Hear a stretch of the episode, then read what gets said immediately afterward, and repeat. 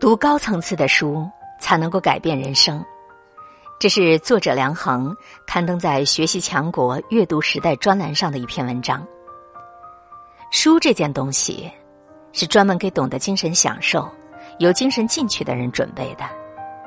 当地球上还没有人类之前，草木自生自灭，鸟兽自来自去，史前世界全靠物质的生态在自然调节。自从有了人类，就出现了另外一个调节系统——精神系统。在这个系统里，人们追求的不是吃穿住，而是信息、知识、思想、艺术等。而这些精神财富的最主要的载体，就是图书。图书有两大作用：一是塑造人，二是为社会传承文化。读书是为了生命的完整。一个人为什么要读书？一句话，为了生命的完整，或者说，是为了追回另一半的生命。人生命的一半是物质，一半是精神。读书是对精神的那一半生命的能量补充。在地球上所有物质中，除物质之外，还需要有精神滋养的，就是人类。只有人有精神生活，有主观思维，会改造客观，追求幸福。电视上曾经播过一个真实的故事，有人问西部地区的一个放羊娃：“你为啥要放羊啊？”放羊娃说：“挣钱，挣钱干什么呀？娶老婆，娶老婆干什么呀？生娃，生娃干什么呀？放羊。”大家看，这样一个简单的循环是什么？就是为了活命，完成人口的简单再生产。这只是实现了人的生命价值的一半。作为人，还有另一半更重要的，就是他有精神世界，喜怒哀乐、七情六欲、理想追求等等等等。小孩子。只知道好吃的东西最重要，而人一进入成年，他就会发现精神满足更重要，精神世界更广阔，所以才又为爱情而歌唱，为自由而斗争，为理想而献身。爱情、自由、理想、知识、艺术等等，靠什么来交流？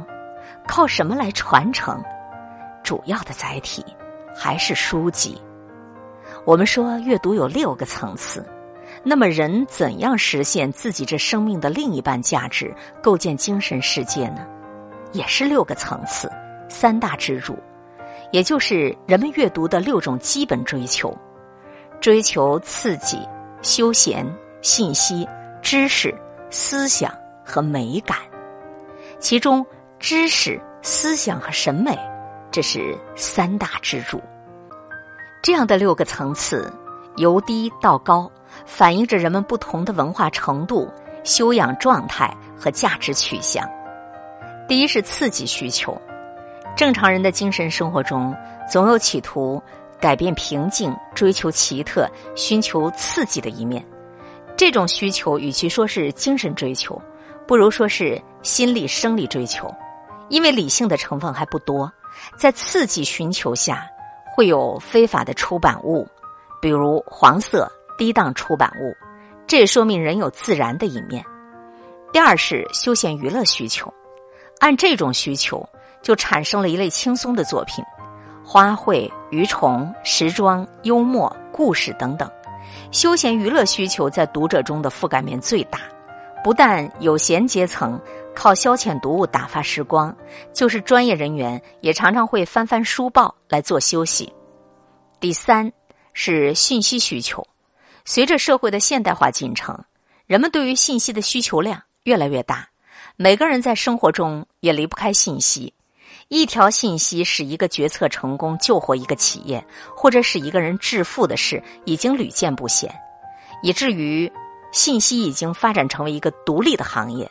人们对于信息的这种需求是书、报、刊等传媒的基础，特别是报纸存在的基础。以上这三个需求虽然属于精神的，但是仍然可以看出它不脱离物质的羁绊，多为实用的需求。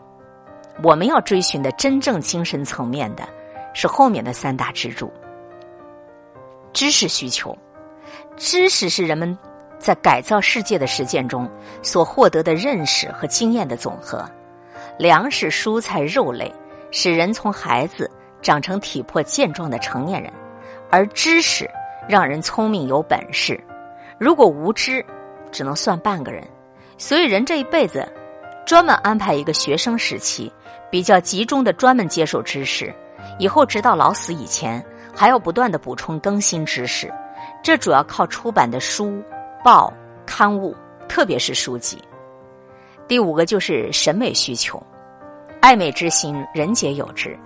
从原始人开始，人类就懂得对美的追求，这种本能的不断发展，提高了审美需求，呼唤出版物一方面作为载体来提供审美对象，文学作品呢，美术作品呢；另一方面又作为工具。来帮助指导人们提高审美能力。第六个就是思想需求，人的精神需求的最高层次是理性的思考，刺激是心理本能的满足，娱乐是心理休息，信息是人捕捉到的事物的信号。这个知识已经进入到了认识的总结，只有思想才能进入到理性，进入到规律和方法的把握。这是人们对于客观世界的更深刻的认识，这种需求促使人们去读一些理论学术书刊，去通过具体出版物的形象素材来思考问题。其实，我们可以把读书大体上分为两类：一类是消费型，为了眼前实用；另一类是积累型，为了长远和根本性的提高。前三个层次都属于消费型，后三个层次。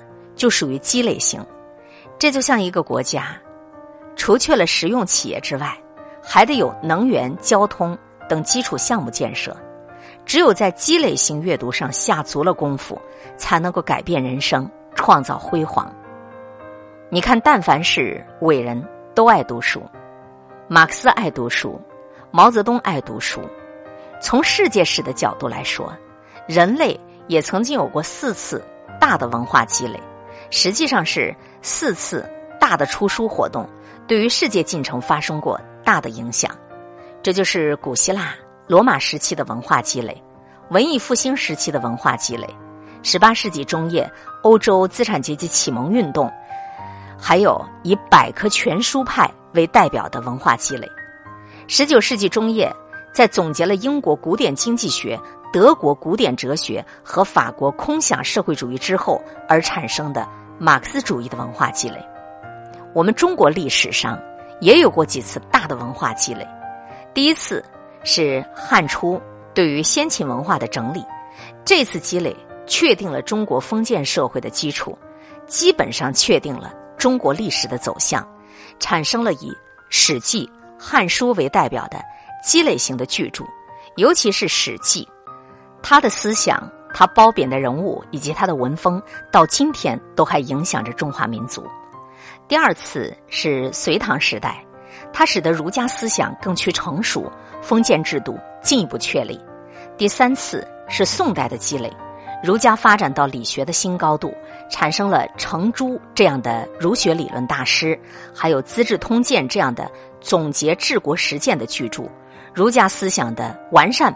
保证了以后七百年封建制度的延续。第四次是明清修书，以《永乐大典》《四库全书》的成就为代表，这笔文化遗产也为我们民族以后的发展，直到今天还发挥着积极的作用。其实，不管是世界的文化大积累，还是我们中国的文化大积累，实际上都是图书的大积累。图书的积累会影响一个国家的国运。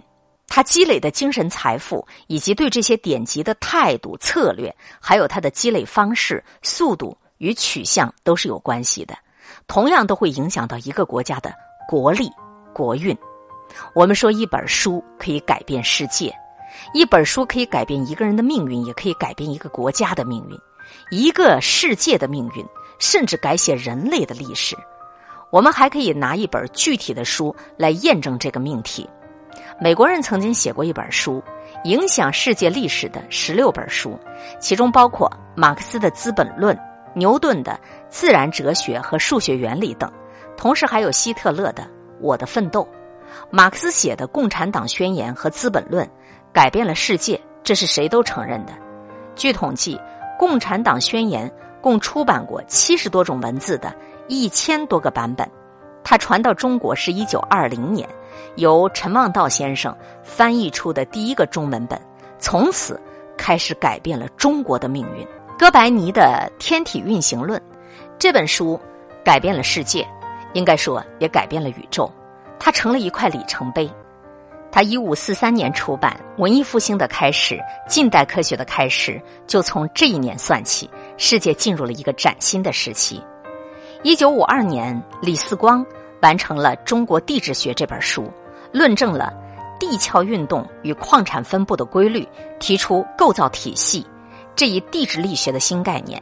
当时只发行了两千册，但是地质队的队员在这本书的理论指导下，于十年后相继发现了大庆、胜利、大港等油田，使中国甩掉了贫油国的帽子。